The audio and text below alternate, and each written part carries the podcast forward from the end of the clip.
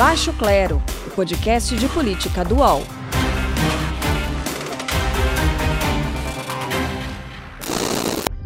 Olá, está no ar ao vivo mais um episódio do Baixo Clero, o podcast de política do UOL. Eu sou Carla Araújo, repórter e colunista do UOL Economia, mais uma vez tendo a honra de substituir Carla Bigato aqui na apresentação. Hoje nós temos a participação do senador Otto Alencar, do PSD da Bahia, e como sempre a presença dos meus colegas colunistas Diogo Schelp e Maria Carolina Trevisan. O programa de hoje vai abordar o início agitado da CPI da pandemia, as polêmicas, as declarações do relator Renan Calheiros e a repercussão delas, e as convocações que foram já foram feitas agora no começo dos trabalhos da CPI. Senador, boa tarde. Eu queria primeiro agradecer a sua presença aqui conosco. Boa tarde também, Carol. Boa tarde também, de Diogo. Boa tarde. Senador. Boa tarde. Senador. Boa tarde, Carla. Boa tarde, Maria Carolina e Diogo. É um prazer bem, estar aqui para participar do, do Baixo Clero, sem nenhum problema. Maravilha. Nós agradecemos, senador. Senador, eu queria começar com uma pergunta. Agora, essa semana, o senhor falou que recebeu ameaças aí em relação aos trabalhos da CPI. É, eu queria saber como é que foram essas ameaças, em que pé está essa situação, e se o senhor acha que é possível é, dizer que essas ameaças, de alguma forma, estão vindo por parte do governo ou de simpatizantes do presidente Jair Bolsonaro. Como é que o senhor está lidando com essa situação? Olha, é, foram várias ameaças desde que eu me decidi por convocar a sessão preparatória para escolher o presidente e o vice-presidente da Comissão Parlamentar de Inquérito Covid-19. Quando eu é, provoquei o presidente do Senado para que ele colocasse as normas e a resolução de segurança sanitária, que isso é importante dentro da Comissão de Assuntos Econômicos, de, Comissão de Constituição e Justiça, onde nós já tivemos é, é um senador contaminado, é, que já perdemos três senadores. Quando ele deu a, a, deu a, a publicou a resolução, eu é, publiquei também a convocação para dia 27, às 10 horas da manhã. E a partir daí, foram várias mensagens, incontáveis. É, tinha dificuldade até de, de deletar essas mensagens, porque era uma quantidade tão grande que de todos os estados do Brasil, sobretudo do, do Ceará, o Código 85, do Rio de Janeiro, São Paulo, Rio Grande do Sul, Mato Grosso do Sul e de Minas Gerais, Código 31. Muito agressivas, ameaçadoras, é, de, até com identificação da, da, onde eu fico em Brasília, interessante isso, onde eu moro em Brasília, o apartamento que eu moro. E essas coisas não, nunca me intimidaram, até porque eu estava consciente de que era necessário fazer a comissão parlamentar de inquérito para apurar todas essas coisas que foram noticiadas fartamente pela, pela imprensa. Tem casos assim graves, inclusive identificando o número do telefone, eu passei os números para a, para a polícia legislativa e de homens, mulheres, jovens, inclusive é, alguns, alguns desses casos eram de igrejas evangélicas, interessante isso, igreja evangélica. Teve uma mesmo de Minas Gerais, da Igreja Batista Internacional Monte Sinai, de uma senhora, que eu não posso publicar para vocês aqui. Não tem como publicar, porque é de uma agressividade com palavras de baixo calão, coisa assim que não tem nenhum cabimento, até porque eu apenas é, é, é, iniciei a sessão preparatória para a, escolha, para a escolha dos nomes que presidi e vice-presidente. Ou seja, os requerimentos de informação, de convocação, são votados na, no plenário da comissão é, parlamentar de inquérito. Lá que eu vou pronunciar meu voto, se devo votar a favor da, da convocação do, do, do, agente do Estado, do federal, do governo A, B ou C, como eu vou proceder, quais são os requerimentos que eu vou a, apresentar.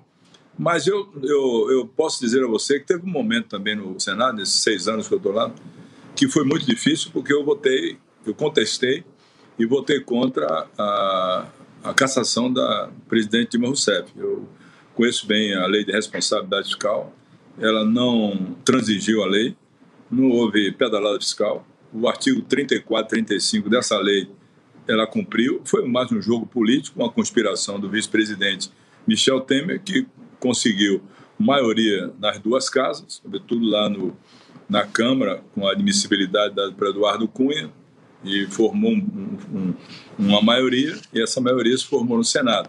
Naquela época foi muito difícil pegar um avião, descer aqui em Salvador, é, descer no aeroporto e encontrar lá a minha foto aqui na Barra, a foto pendurada num Judas sendo queimado, enfim, uma agressividade muito, muito própria desses momentos de tensão que nós estamos vivendo agora, estimulados inclusive pelo próprio presidente da República, né? Porque você não, você está vivendo um, uma ameaça permanente à democracia, ao regime democrático, às instituições, à liberdade democrática, à Constituição Federal, sempre tem essas manifestações agora mais é, menos é, intensas, como já aconteceu lá atrás. Isso teve um momento que aumentou muito, mas eu percebi que na hora que o presidente não teve o respaldo das Forças Armadas, ele começou a recuar porque percebeu que não há condição de um golpe militar, até porque se ele raciocinar bem, se tiver um golpe militar, não vai ser o capitão, vai ser o general, não tenho dúvida disso, né? Não dá para ser o capitão, tem que ser o general. Então deve ter analisado com mais acuidade isso e tomado essa decisão. Mas é uma, olha, o, o, Omar está na mesma situação, que se elegeu é, presidente agora, o Randolph, todos nós. Mas não dá para tremer e ter, ter receio absolutamente disso. Não dá. Não vamos tocar isso com imparcialidade, com isenção, sem prejulgamentos, não é, é uma comissão parlamentar de inquérito que vai colher todas as informações nas oitivas e vai encaminhar isso para a Procuradoria-Geral da República, Ministério Público Federal, para proceder ou não a denúncia. Desculpe é, interromper o senhor, mas não. eu gostaria de, ainda de falar sobre, sobre esse tema, né, porque acho que nesse momento a gente, o uso da violência contra as autoridades que vão fazer a CPI pode ser é, pior, né, pode piorar é, no, no, no, no, decurso de toda essa é, comissão parlamentar de inquérito. Como é que vocês estão se protegendo e se essas denúncias que vocês fizeram de, de ameaças, intimidações, elas foram enviadas então para a Polícia Legislativa? O que, que pode acontecer em relação a isso para conter e proteger os senadores que estão na, na CPI?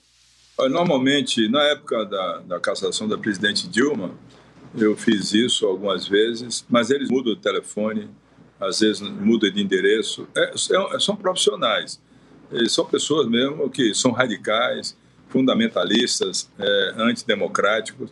É difícil você localizar uma pessoa. É, na, na, outra vez, é, nós não tivemos condição de, de, identificar, porque logo, logo eles trocam o telefone, muda de endereço. Eu, eu, chamou a atenção agora foram pessoas assim que eu achava que tinham um nível melhor, né? Pela, pela maneira de, de fazer, pessoas, por exemplo, de igreja, como é que fazia um negócio desse? Tomar uma decisão dessa natureza, com agressividade, com palavras chulas, de baixo calão. Então, é, a proteção é, é, você procurar, é, nesse período, ter, é, não, não se expor, né? Eu, por exemplo, vou para Brasília e meu percurso é do meu gabinete para onde eu moro. Não vou no restaurante, não faço reuniões, a não ser reuniões com o pessoal do Senado, os assessores. Aliás, isso sempre foi uma prática desses meus seis anos. Né? Acho que em Brasília eu não, não visitei, não fui a dez restaurantes, em dez jantares ou almoço, nunca fui. Eu sempre fui lá cumprir minha missão. Vou lá, meu, meu limite é meu gabinete, né? não precisa mais do que isso, e vou para meu, meu, minha casa, volto converso com meus assessores, com meus colegas, troco ideias, vou ler as matérias para depois discutir, tomar consciência do que eu estou votando e fazer o meu trabalho. Mas é, é, sempre se protege. Tem lá pessoas que dão segurança em Brasília, que vão nos receber no aeroporto e sempre se protege. Tem, inclusive, um dos meus colegas, que é o presidente da Comissão Parlamentar de Inquérito da Fake News, é, o senador de Coronel, que ele anda com dois seguranças. Ele, a situação dele foi bem, bem mais grave, até de, de ameaça é, pessoal né, da, da, das pessoas, que você não, às vezes não identifica. É esse, esse perfil aí do, do radical, defensor dessa tese, do, do, que é a tese quase que oriunda dele, do presidente né, da República, de estimular a, a, a disputa, a beligerância, a, a violência, a aglomeração, a, as armas, né, o decreto das armas. Pegar uma criança e botar uma criança com, como espécie de tirano não é a boa escola, né? Mas, uhum. infelizmente, o presidente da República faz isso, né? Mas não Senador. há o que se estranhar muita coisa, não, sabe por quê? Porque o presidente é da escola política do estado do Rio de Janeiro, então não há que se estranhar muita coisa. Senador, deixa eu lhe é. perguntar uma coisa. É, a gente viu hoje na, na, nessa segunda sessão da CPI uma, um esforço muito grande de alguns senadores, principalmente três senadores ali, é, de tentar atrasar os trabalhos é, inicialmente, questão de ordem, né? Então é o Renan Calheiros, o senador Renan Calheiros até chamou eles de tropa de choque, né? E fez algumas críticas sobre a atuação deles. É, por outro lado, além desses recursos que a gente está vendo, né, para protelar a atuação do, da CPI, para tentar é, fazer, enfim, apresentar diversos requerimentos para pedir documentos de todos os estados, polícias civis, polícias federais do Brasil todo e tal, é, para, enfim, tornar a investigação mais complicada. Há relatos também de que o governo estaria nos bastidores tentando se aproximar é, do relator, de outros senadores importantes, é, para tentar é, digamos, fazer com que diminuam é, os esforços é, e peguem mais leve nas investigações. O senhor confirma esses esforços do governo, do Palácio do Planalto, é, junto a senadores importantes, inclusive de lideranças como o senhor, para que eles, para que vocês peguem leve nas investigações? Eu nunca dei ousadia, nem a nenhum ministro do governo, a me telefonar. Imagine me consultar a respeito do tema. Eu falo por mim. Nunca, nenhum deles. Ele sabe, ele me conhece. Não adianta tomar nem iniciativa, porque vai, vai ser rechaçado. Eu falo por mim e eu acho que meus colegas também não farão isso, até porque, Diogo, essa é CPI que vai ser transmitida pela TV Senado. É pública ela. Uma ou outra investigação vai ser sigilosa. Quando tiver que fazer uma cariação entre um investigado e outro, em sigilo, para que um não tome conhecimento do que o outro falou. Eu já participei de algumas CPI lá no, do Senado Federal. Então, não acho que isso vai acontecer. É uma manobra até para desestabilizar a CPI e querer desqualificar alguns senadores que estão à frente do processo de investigação, sobretudo o, o senador Renan Calheiro, que foi uma indicação do maior partido do Senado Federal, que é o MDB. Quem indicou Renan? Quem indicou Renan como relator e é o maior partido do Senado, que tem o direito de escolher, de escolha, ou a presidência é ou a relatoria. A relatoria mais importante escolheu o Renan. E o Renan tá, é, certamente está sendo é, também sofrendo as mesmas coisas que nós estamos sofrendo, dessas Senador, ameaças. Como é que o senhor viu essa. Como é que o senhor viu essa questão da judicialização, da, da questão da relatoria, enfim, dos próprios senadores também é, tentando com que o Supremo é, barrasse o senador Renan Calheiros. Como é que o senhor está vendo essa judicialização aí?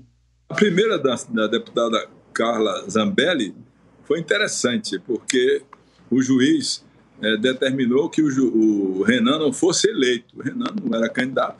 O candidato era o Omar e o Randolfo. Então o juiz já errou a pontaria aí. Tanto que entre nós, nós ficamos chamando a sentença dele Faz-me rir, porque era, não tinha nada a ver com o que estava acontecendo. E agora, é uma prerrogativa de um presidente de comissão, e eu sou presidente da Comissão de Assuntos Econômicos, de designar o relator com toda a autonomia, autonomia até além do presidente do Senado. Eu tenho autonomia na, na Comissão de Assuntos Econômicos de indicar o relator e ninguém pode fazer isso. E não existe nenhuma legislação, nem no Supremo Tribunal Federal, que possa impedir uma decisão interna corporis de uma comissão parlamentar de inquérito ou temática para trocar o relator. O ministro Lewandowski deu uma sentença normal, de acordo e sintonizado com a lei. Essas coisas todas foram para desestabilizar a Comissão Parlamentar de Inquérito. E o que me chama a atenção, e aí, é que, na minha opinião, tem que se comprovar, isso já está comprovado, é, é, crime, é, essa, é só esses 20 requerimentos que foram feitos no ambiente do, do, da Casa Civil, do Palácio do Planalto, e foram levados para é, hoje a Comissão Parlamentar de Inquérito para serem apreciados. Né? Dois senadores levaram esses requerimentos que foram é, editados dentro do ambiente do governo. Ou seja, Por que isso seria crime, senador? Como? Por que isso seria crime? Porque utilizou, utilizou-se os recursos do governo, do poder executivo, que não tem nada que se meter em comissão parlamentar de inquérito, absolutamente. Ou seja, chegou lá, pegou o computador, alguém foi lá, digitou com recurso do poder executivo para interferir no poder legislativo. E aí foram levados esses requerimentos para serem apreciados. Tanto é que o pessoal que conduziu isso, né, e alguns colegas meus chamaram de requerimento pombo-correio, ou seja, aquele que conduz a carta né, feita no Palácio do Planalto, na Casa Civil, eu não sei onde é que foi. É, é, eu acho que não deveria ter interferência tão aguda do Poder Executivo. É, a primeira coisa, a, a, coisa mais política que pode existir numa, numa CPI é apelar para a justiça, para impedir alguém de ser relator, como fez a deputada e também os três senadores que fizeram esse, essa, essa questão lá para o Supremo Tribunal Federal. Tá? Eu conheço esse mandato de segurança para tirar o Renan. Então, isso é, isso é uma ação política. Então, o governo está fazendo ações e mais ações políticas para não permitir que a, a CPI possa funcionar, como você, Diogo, falou, centenas de, de requerimentos de municípios de pequeno, de médio porte, para soberbar a análise disso e conseguir, de alguma forma, obstruir a análise. Mas nós estamos determinados, inclusive com dificuldades, porque o ambiente no Senado Federal, na Comissão de Constituição e Justiça, é um ambiente fechado, não tem circulação de ar. Então, os senadores mais idosos, que ainda não têm imunidade, eles podem ter problema. Né? Eu já, já tô, tomei a segunda dose, mas tem alguns que não tomaram ainda. E esse, essa nova variante AP1 de Manaus não, não quer saber se é idoso, se é jovem, se tem comorbidade ou não. Nós estamos perdendo pessoas que têm, têm porte atlético é, morrendo pela pneumonia virótica e ela se instala rapidamente. E, além disso, a, a a obstrução dos pulmões por sangue pisado, dá uma linguagem bem popular, tem aumentado muitos casos e aí é a forma mais grave da doença que mata mais, com, sobretudo, a complicação da insuficiência renal, está acontecendo muito. Senador, eu queria entender o seguinte, né? Essa é, CPI ela tem uma característica diferente das outras CPIs que já aconteceram no Brasil, é, por conta da existência das redes sociais. Né? É como se as evidências estivessem já publicadas, até mesmo pelos próprios é, envolvidos aí na, nessa investigação da CPI. O senhor acha que com essa lista, que parece essa lista de 23 pontos que o próprio governo produziu, já parece um roteiro da CPI? Será que é, é, é necessário aprofundar ainda mais com Faz, faz, diferença haver ou não desvio de recurso ou a postura do governo Bolsonaro, do próprio presidente Jair Bolsonaro, já tudo registrado e documentado nas redes sociais, é suficiente para dar um encaminhamento. É uma CPI, é uma, é uma comissão parlamentar de comprovação de que houve omissão e negligência por parte do governo? Aqueles 23 itens praticamente foi uma confissão, né, que eles estavam preocupados em procurar. O roteiro, nós já tínhamos um plano de trabalho que é bem mais, é, é, mais detalhista do que esse que foi lido aí, os 23 coisas. Vamos estar convocando pessoas que realmente tem conexão com os fatos. Né? No caso, por exemplo, do secretário de comunicação, o Fábio uhum. Van Garten, tem pessoas que tiveram comunicação com ele. Não é comum, por exemplo, ali aqueles 23 é, é, itens da, é, é, a preocupação do governo em buscar, é, diga assim, eu quero me defender, me diga aí no ministério que eu não errei, que não teve erro nenhum, que eu, tudo que eu fiz foi certo, não é por aí. Mas nós vamos buscar aprofundar essas investigações. É crível que um secretário de comunicação se envolva na compra de vacinas, que vai Agora, procurar o, senador, Gilmar relação... Mendes, vai procurar o Gilmar Mendes para se aconselhar como compra a vacina, o Gilmar Agora... Mendes, que é o ministro, aconselhar o governo a comprar. Então nós vamos aprofundar muito mais. Tem muita coisa aí que vai surgir ao longo da comissão parlamentar de inquérito, entendeu, Carolina? Vai, uhum. vai aparecendo as coisas, vão surgindo e nós vamos trabalhando nessa, nessa direção. O senador, o senhor citou aí o, o secretário de o ex-secretário de comunicação, Fábio Van Garten, mas não tem ainda consenso para a convocação dele. O senhor acha que vão conseguir nos próximos dias aí? Como é que o senhor está vendo isso? Terça-feira vamos aprovar o requerimento de convocação dele. Terça-feira está certo isso.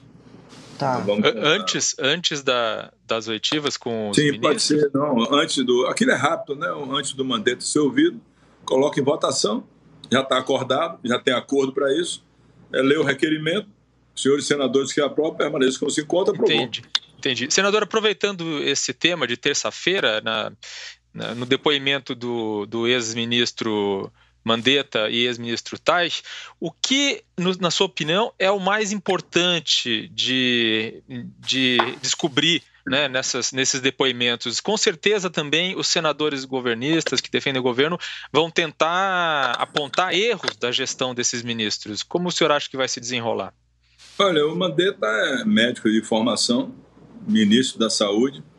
Pelo que eu conheço assim da, do, dos procedimentos no tratamento, no combate a uma pandemia ou uma epidemia, é, eu acho que ele vai apresentar o, a curva epidemiológica da doença, como ela chegou, se foi colocado no início que ela chegou barreiras sanitárias ou não, uma doença que veio de avião, né? veio pela classe média alta e alta, né?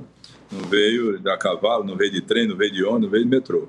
Então, é, ele vai saber, eu quero saber, por exemplo, se ele fez barreira sanitária para conter esse pessoal que trouxe a doença e não deixar de disseminar. Então, ele vai certamente apresentar uma curva epidemiológica, certamente semanal, de como evoluiu a doença por semana, até a última semana que ele foi ministro da Saúde. E nesse, nesse período aí, ele certamente vai dizer o que ele tentou fazer e o que ele foi impedido certamente de fazer pelo presidente da República, levando inclusive a sua demissão do cargo. Esse confronto que existiu entre o Bolsonaro, que queria é, é, não, não permitia o isolamento físico das pessoas, de receitar hidroxicloroquina, né?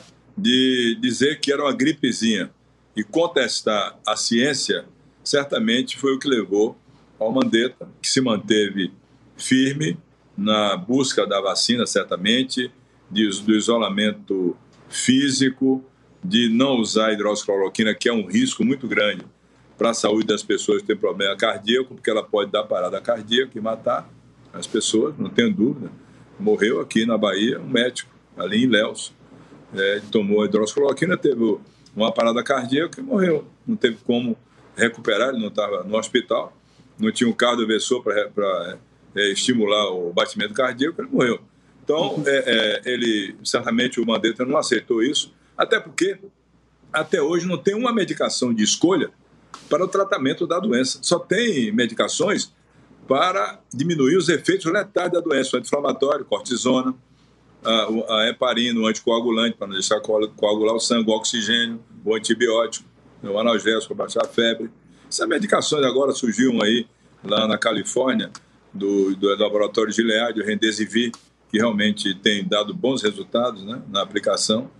Mas na época não tinha. Como é que ele, o presidente da República pega uma caixa de hidroxicloroquina e diz aqui, ó, eu sou doutor é, Jair Messias Bolsonaro, PHD infecto, em doenças de infecto contagiosa, você pode tomar a hidroxicloroquina.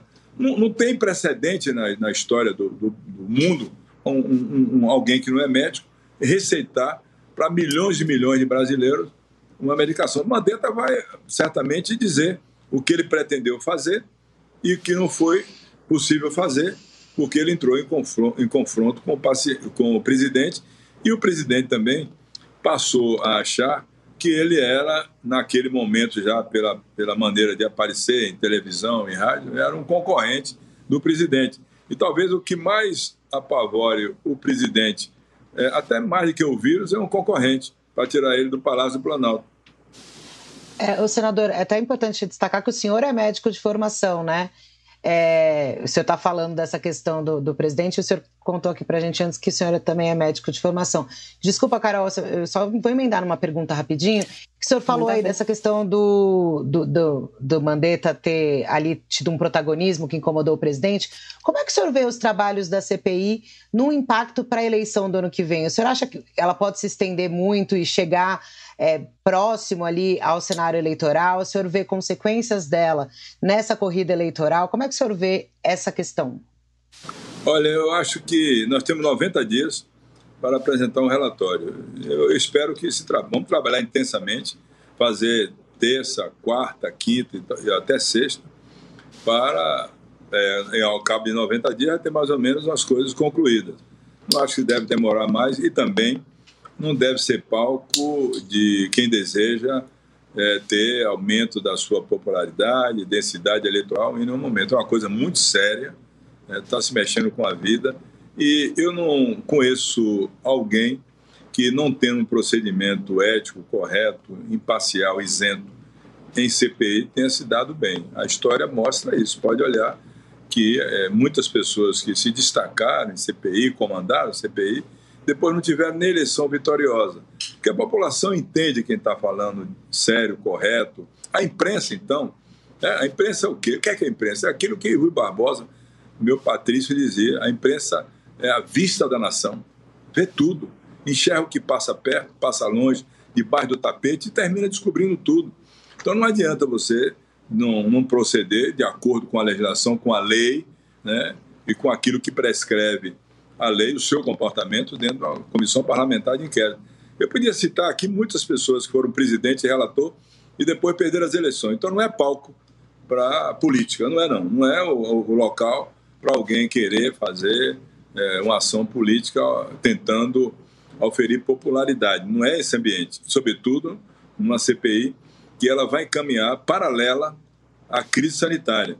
Talvez seja a última, a única do Brasil em todos os tempos e que vai se apurar os fatos com a crise em andamento, né, com a, a, a morte na, na porta da casa das pessoas, com a contaminação das pessoas, com a possibilidade, inclusive, de um recrudescimento agora no mês de junho, de uma terceira onda que pode, pode vir, com a, a outros países numa situação dramática, como a Índia, né, que pode chegar a qualquer a variante dessa no nosso país, como teve o caso da variante de Manaus. Então não é, não é brincadeira. É uma coisa, sinceramente, eu já participei de, de algumas CPIs, né? E de, desse processo todo, da, que também foi um processo difícil, demorado, da cassação da presidente Dilma, mas eu digo a você que esse é o mais doloroso de todos, médico que sou. E, e o médico, o médico ele, ele cai muito quando ele não consegue salvar a vida. Eu tenho aqui colegas meus inclusive ex-alunos meus estão na frente do processo, e me diz assim: olha, professor, eu assinei oito atestados de óbito no plantão de oito horas, de 12 horas. É a, é a, falência da medicina, que não conhece a doença, que ninguém conhece a doença. Chamo qualquer cientista do mundo para eu fazer quatro perguntas a ele, não responde nenhuma. Não sabe nenhuma. Quem vai saber como tratar o presidente, que não é do ramo, que não é médico, essa, esse contraponto é que precisa ser estabelecido na CPI, inclusive porque, desde o início, o presidente falava, em, e outros os amigos dele também, o Osmar Terra falava isso, imunidade de rebanho numa, numa população de 215 milhões, 220 milhões de habitantes. Não tinha como acontecer isso, entendeu? Por isso, então, senador, a importância né, da CPI, assim, talvez ela não funcione como palco para 2022, para quem vai estar envolvido fazendo os questionamentos, etc., mas vai funcionar, ainda que seja técnica, como um desgaste do governo Bolsonaro ainda maior. O senhor não acha? Como é que o senhor vê as perspectivas de reeleição do, do presidente Bolsonaro para 2022? Olha, eu acho que nós no Senado, inclusive os próprios governistas, quem mais fala são senadores governistas, eles dizem que o maior adversário do presidente é o próprio presidente. Ele veio aqui na Bahia agora, segunda-feira, chamou uma repórter que fez uma pergunta a ele, que ele podia responder, de idiota. Uhum. Agrediu, sem necessidade nenhuma. Então, os próprios governistas dizem que o maior opositor do Bolsonaro é o próprio Bolsonaro. E agora ele vai estar bastante exposto, né? Isso deve Como? influenciar. Ele vai estar muito exposto, isso deve influenciar na popularidade dele. Né? Sem dúvida nenhuma, porque ele errou em todas as é, opiniões que deu a respeito da, da doença, né? Desde a gripezinha, desde a aglomeração, estimulou a aglomeração, as pessoas nos hospitais, a sensibilidade, a solidariedade, digamos assim, a caridade de visitar um hospital, uhum. de ver um paciente, de perceber de perto o que se passa num ambiente de uma UTI, com os profissionais de saúde trabalhando oito horas seguidas sem poder ir ao banheiro, é, é, pessoas morrendo com dificuldade de respiração, faltar oxigênio como faltou lá no Amazonas, e aí é uma coisa que eu digo a você que não é culpa só do Ministério da Saúde. O presidente Porque... pode ser convocado pela CPI não, também? a CPI não tem condição de convocar o presidente. Entendi. A lei não permite. Então, não foi só o Ministério da Saúde. O, o governador do estado do Amazonas tinha, no Fundo Estadual de Saúde, 460 milhões de reais. Ele podia ter perfeitamente, com esse recurso, provisionado os seus hospitais com oxigênio, quando percebeu que o, o governo federal, que o Ministério ia mandar. Com dinheiro você compra, não tem porquê. Por que não está faltando oxigênio em hospital privado? Porque tem que faltar no público com dinheiro em caixa? Não, também, é, é, sinceramente, é falta de compromisso, falta de decisão, de, de se dedicar à causa da doença que está acontecendo no seu estado. Aqui no meu estado, a cooperação entre o prefeito da capital, desde o ano passado, o, o atual prefeito agora, com o governador Rio Costa, são de partido diferente. Um é do Democrata, o prefeito era é do PT. Eles se uniram e fizeram um ótimo trabalho com os prefeitos do interior. Faltou oxigênio aqui? Não. Faltou EPI? Não faltou, não. Faltou médico? Não faltou. Instalou hospital de campanha? Fez tudo isso. É quem está sentado na cadeira lá que não teve também esse compromisso, não ficou prestando atenção o que está acontecendo com o seu povo, que ele se elegeu para cuidar dele. Então tem essas coisas também. Não pode só colocar a responsabilidade aqui, ó. É só o Ministério da Saúde, não é assim também. Tem que analisar tudo direitinho para dar razão a quem tem e também é, encaminhar para o Ministério Público aqueles que foram omissos, submissos também, porque a ciência é, não se rende à ordem do capitão. A ciência, ela não se dobra, ela não se enverga com a, a determinação de alguém que não conhece absolutamente nada de medicina. Como é que eu vou ser ministro da saúde e o cara mandar dar hidroxicloroquina? Eu sei que não funciona, eu vou dar, me dê minha demissão. É. Né? E aquele, aquele, aquele momento, é, aquele palpite infeliz do, do ministro, ex-ministro Pazuello foi horrível, né? É, é, simples assim, um manda e outro obedece. É. O ministro da saúde, né, recebendo ordem de quem não entende da medicina, ele também não entendia, ele, era, ele é general. General, né? também não entende. Senador, é, hoje na, na, na sessão, o, os, alguns senadores, acho que foi o senador Marcos Rogério, que sugeriu que houvesse uma, é, uma equivalência, né? Para cada é, convocado aí a pedido dos senadores de oposição ou independentes, teria que haver um convocado, uma testemunha convocada pelos, é, pelos senadores governistas. E um dos objetivos é trazer, um dos objetivos deles é trazer médicos que defendem esses medicamentos que o senhor citou anteriormente, que não tem comprovação, como hidroxicloroquina, ivermectina e assim por diante. É, o que, que é possível fazer para evitar que a CPI vire apenas uma grande guerra de narrativa desse tipo? Ah, tem que ser eu, tanto o presidente como relator, vice-presidente, nós todos devemos fazer reuniões seletivas para não fazer o que você falou aí, virar uma grande discussão sobre se a hidroxicloroquina funciona ou não, a ivermectina, a anita, se chá resolve o problema.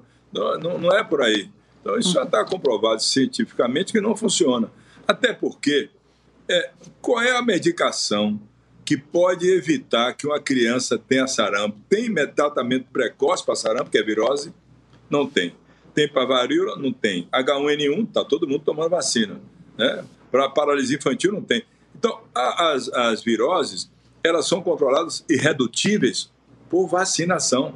Não existe, você pode dar uma carga de analgésico a uma criança para ela não ter uh, o sarampo, ela vai ter o sarampo se não tiver imunizada. Então, esse conceito, eu não quero fazer juízo de valor nisso, não sei, foi um conceito que surgiu de repente assim, sem a ciência dar nenhum respaldo em lugar nenhum do mundo a respeito dessas medicações chamadas medicação como tratamento precoce. Eu acho que não deve ser é, essa discussão, não deve ser esse debate. Então, vamos ter que fazer uma reunião antes de colocar em plenário, seletiva, para ver quem vai ser convocado ou não, para explicar essas coisas.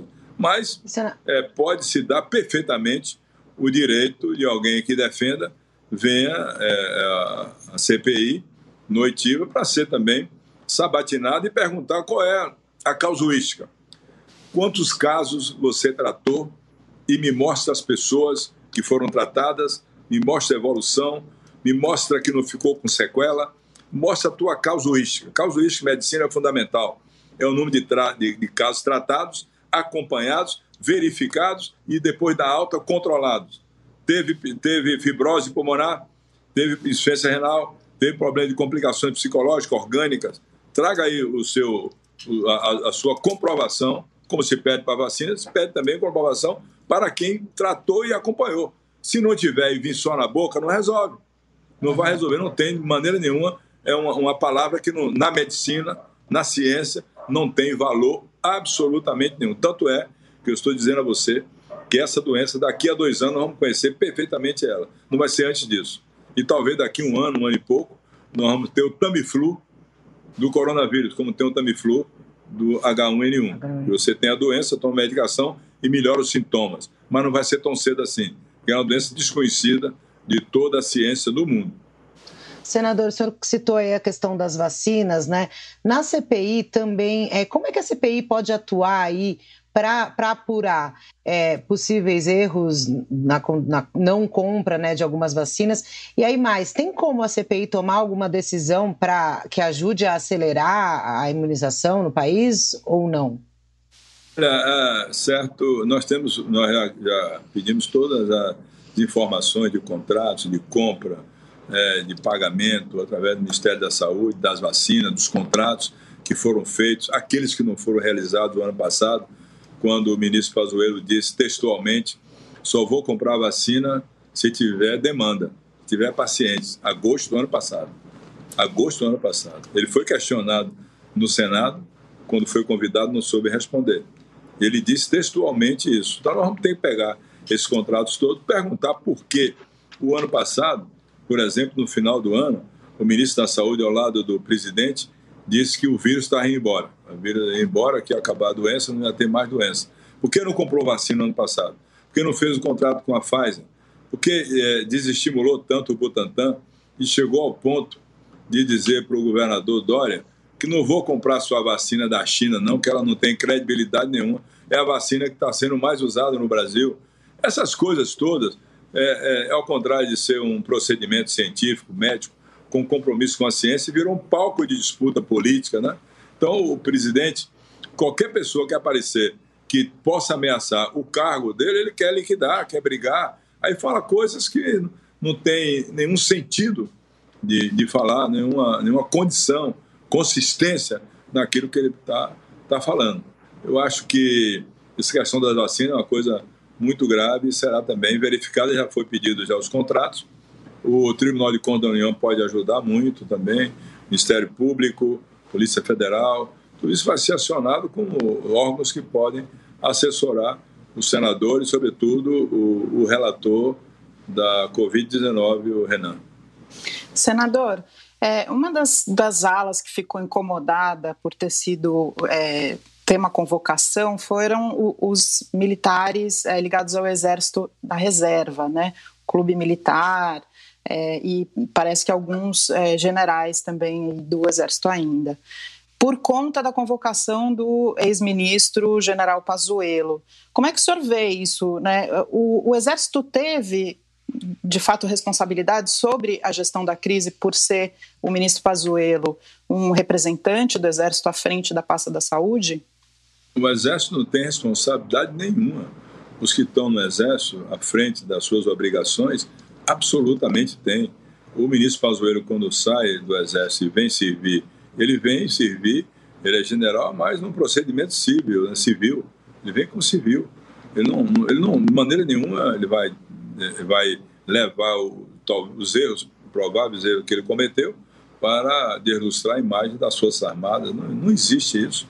Então eles não precisavam se incomodar. E outra coisa, né, e outra coisa é importante dizer que nessa CPI tem que se convocar as pessoas que têm conexão com a crise sanitária, com os problemas que aconteceram, né? como está prescrito na, no despacho do presidente do Senado Federal, o senador Rodrigo Pacheco, investigar o fato determinado e as suas conexões. Por exemplo, eu vejo, é, vamos, vamos convocar o Paulo Guedes, mas o Paulo Guedes, convocar o Paulo Guedes por quê? Foi o Paulo Guedes, só veio passar o dinheiro, não tem, tem por que convocar o Paulo Guedes. Não, não, não vejo essa conexão. Então, tem que se proceder, como eu lhe falei, falei com todos vocês, aliás, com imparcialidade, com isenção, é, com bom senso, equilíbrio, para não querer fazer disso uma panaceia de, de, de, de requerimentos de, de convocação ou de convite de pessoas que não têm conexão nenhuma com os fatos que foram narrados e identificados é, por todos nós e também pela imprensa. Senador, o Diogo vai fazer uma, uma última pergunta para o senhor, então, antes da gente se despedir. Senador, o, minha, minha pergunta é a seguinte: é, o senhor vê dolo, quer dizer, nesses erros que a gente, que o senhor tem mencionado, né, essa insistência, por exemplo, em prescrever medicamentos sem comprovação científica por alguém que sequer é médico, que não confia na ciência, é, esses atrasos ou talvez até negligências na compra de vacina. O senhor acredita que a CPI poderá descobrir que houve dolo é, nesses, quer dizer, intenção de, de, não, de não fazer isso, né? De, de, de não comprar vacina e assim por diante, quer dizer, uma, uma intenção criminosa que pode depois vir a ser punida? Olha, eu, é, eu costumo dizer que, apesar de médico, eu me dedico muito a ler o que está contido nos processos nos autos do processo que serão verificados. Poderá ser identificado isso ou não. Eu não posso, de forma preliminar, incipiente, dizer a você que houve ou não dolo. Vamos verificar isso para não fazer um, uma, um levantamento simples, preliminar, e estar tá aqui acusando as pessoas e depois voltar atrás. Tem que ler o que está nos autos dos processos, verificar com correção os contratos, o prazo foi dado, como foi comprado, por que comprou com, de forma tardia. Agora mesmo está essa questão aí da Anvisa, da Sputnik. Né?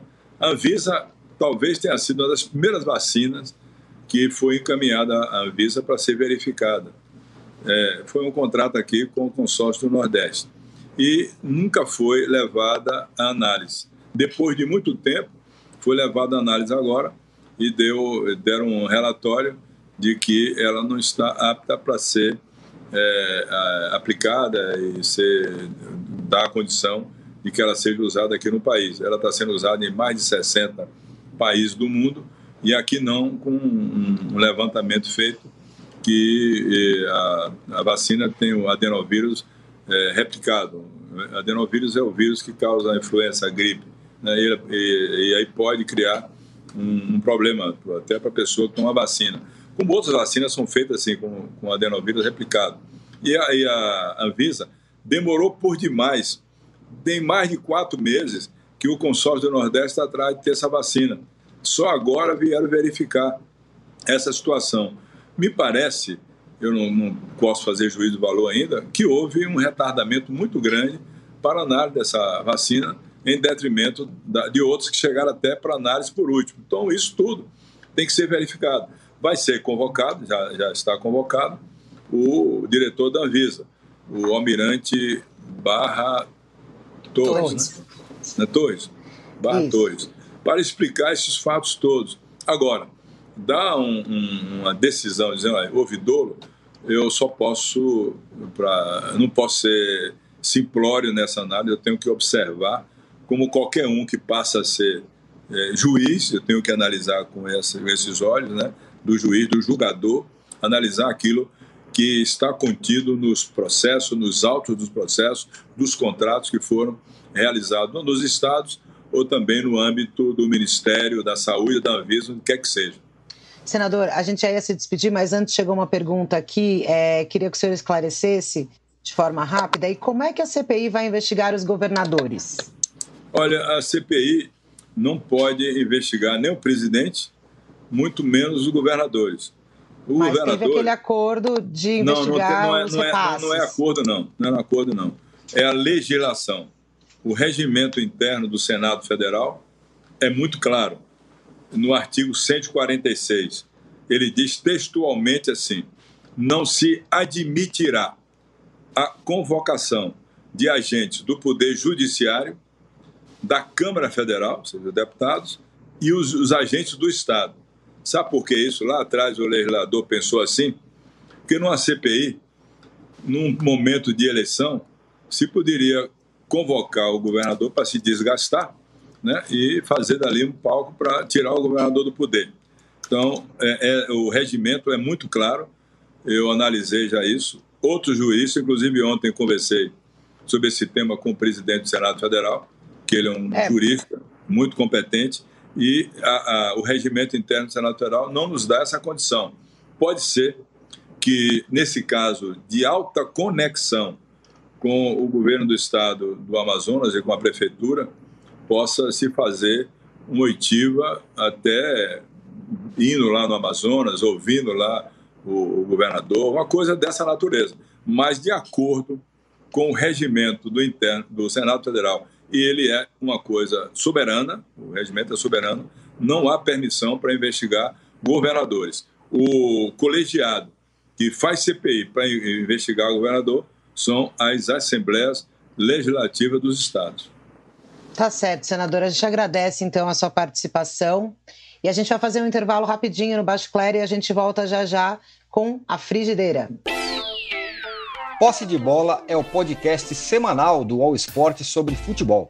Às segundas e sextas-feiras, eu, Eduardo Tironi, converso com Juca Kifuri, Mauro César Pereira e Arnaldo Ribeiro sobre o que há de mais importante no esporte favorito do país. Você pode ouvir o Posse de Bola e outros programas do UOL em uol.com.br/podcasts, no YouTube e também nas principais plataformas de distribuição de podcasts. Segundo bloco do Baixo Clero, podcast Política do UOL. Eu sou Carla Araújo, repórter e colunista do UOL. E aqui comigo agora estão meus colegas colunistas Diogo Schelp e Maria Carolina Trevisan. Antes da gente ir para a frigideira, é, eu queria falar, Diogo, de uma coluna sua essa semana que foi interessante. É, a gente teve aí nessa semana algumas decisões da Anvisa, né? De barrar a importação da vacina russa e também de, de não permitir ainda os testes em humanos da Butanvac, que vai ser produzida pelo Butantan. Mas você falou um pouquinho sobre uma, uma informação importante de vacinação na cidade de Botucatu. Queria que você falasse um pouquinho para a gente sobre isso. Sim, é, o Brasil, por enquanto, ainda tem só as duas vacinas sendo aplicadas, né? A Coronavac e a vacina de Oxford. Chegam amanhã doses da vacina da Pfizer, é mais um lote ainda pequeno, né, Carla? É, e o, a, a, Butan, a a Coronavac, né, já foi feito um estudo é, na cidade de Serrana, que está em andamento, mas já foi feita uma vacinação em massa na cidade de Serrana com a Coronavac para conhecer a efetividade da vacina na vida real. O que se conhece até agora é a eficácia dessas vacinas em ensaios clínicos, ou seja, é, de uma maneira controlada, com grupos placebos e assim por diante. Não se sabe ainda é, de fato, no médio, longo prazo, como que essas vacinas se comportam quando você vacina toda a população. Então, o que vai acontecer, por exemplo, com o Brasil, né, é, quando a maior parte da população ou toda a população adulta estiver vacinada? Então, é, foi anunciado essa semana que na cidade de Botucatu, no interior de São Paulo, vai ser, vai ser feita uma vacinação em massa, uma cidade maior do que Serrana, é, são 100 mil adultos mais ou menos, então vai ser aplicada a vacina de Oxford em todos esses adultos, naqueles que ainda não foram vacinados, e aí vai ser possível descobrir é, de que maneira né, o vírus se comporta numa, numa comunidade é, que está praticamente toda vacinada. E é importante, eu acho interessante falar isso, Carla, porque isso foi anunciado pelo, pelo, pelo Ministério da Saúde, né? Foi uma, uma decisão do Conselho de Ética de aprovar esse estudo, um estudo que vai ter participação além de, de pesquisadores brasileiros da Unesp de Botucatu e de outros lugares, também da Universidade de Oxford e da Fundação é, Bill e Melinda Gates, que vai entrar com recursos para fazer é, o sequenciamento genético de, de todos os casos de Covid que a cidade vier a ter depois dessa vacinação em massa. Então, esse é um, esse é um, um dado importante, porque vai ser possível saber é, se essa vacina ela é capaz de proteger as pessoas contra as novas variantes. Né? E Botucatu tem ali é, tem condições, tem capacidade laboratorial de fazer esse sequenciamento. Eu acho importante porque eu acho que esse episódio demonstra uma mudança. A gente vai fazer a frigideira e a gente sempre né, faz as críticas, mas eu acho que tem uma mudança clara, com todas as críticas que ainda se possa fazer ao, ministro, ao novo ministro da Saúde, Marcelo Queiroga, ele está tendo uma postura muito mais científica é, e que demonstra a falta que isso fez durante todo o período em que o ministro é, Eduardo Pazuello é, ocupou a, a, pasta. Né? Essa foi uma decisão que foi anunciada pelo ministro como um exemplo de como a ciência pode contribuir para combater a Covid. Então, só o fato de ter um ministro que agora fala em ciência dessa maneira e que de fato anuncia né, estudos e tal, e parcerias, inclusive com um prefeito que é de, do PSDB, já demonstra uma mudança de postura. Eu acho que, mesmo que no Palácio do Planalto ali a mudança não ocorreu, já é algo salutar que isso que essa mudança esteja acontecendo nos níveis, no nível ministerial. Mas é, o Diogo, quanto Carla, tempo? Desculpa, Carol.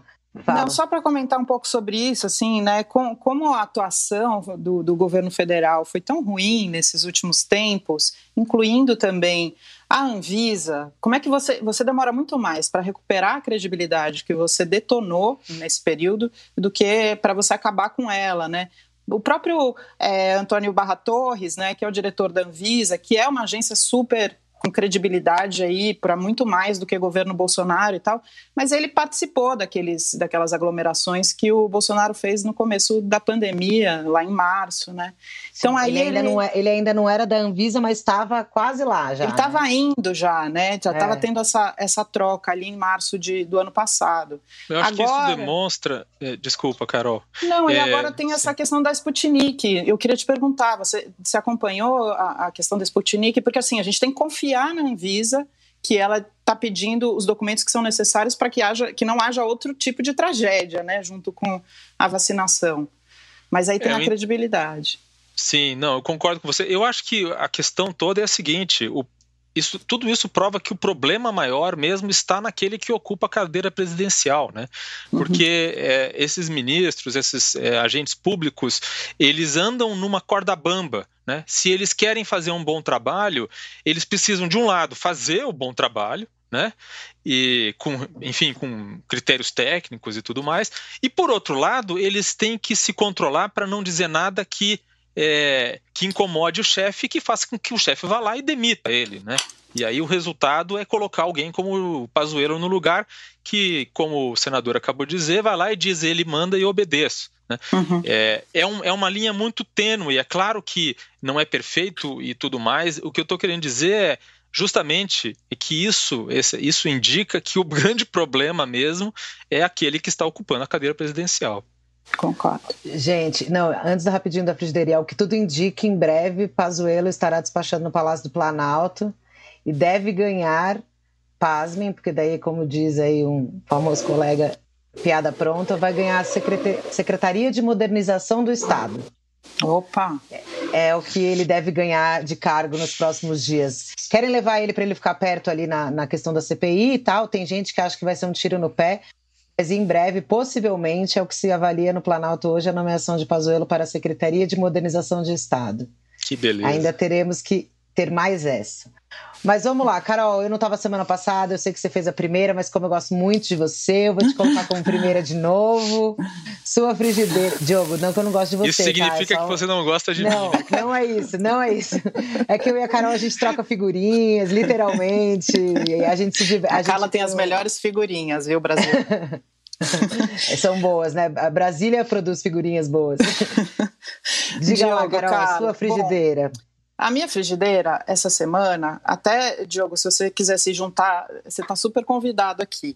Eu vou colocar duas pessoas, viu, gente? Porque foi difícil. Já, assim. já vai matar o meu. Vai matar já, já minha frigideira. Primeiro, ela, Se ela, ela já é botar primeiro. dois na frigideira, vai matar minha frigideira. Mas tudo Você bem. quer Diogo, falar? eu não, não eu não sabia que ela ia ser a primeira e que tinha dois, hein? Desculpa. Isso é manda verdade. ver, Carol, manda ver. Eu fiquei pensando muito em quem, em quem essa semana, porque tinha muitas opções e tal, e aí eu cheguei à decisão de dois, porque foi impossível desempatar esses dois, que são os ministros Paulo Guedes e Ramos, por conta das declarações que foram vazadas nessa semana. O Paulo Guedes, porque disse que o chinês inventou o vírus da Covid, sendo que ele tomou a Coronavac, né?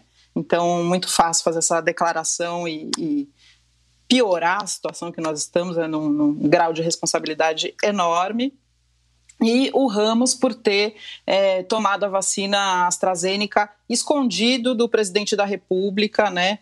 Para não ter que entrar num embate, mas assim, desejando que o presidente tome a vacina, mas ele mesmo se escondendo e não é, publicamente assumindo a importância da vacinação para enfrentar a pandemia. Então, por isso são os meus dois escolhidos da semana, Carla e Diogo.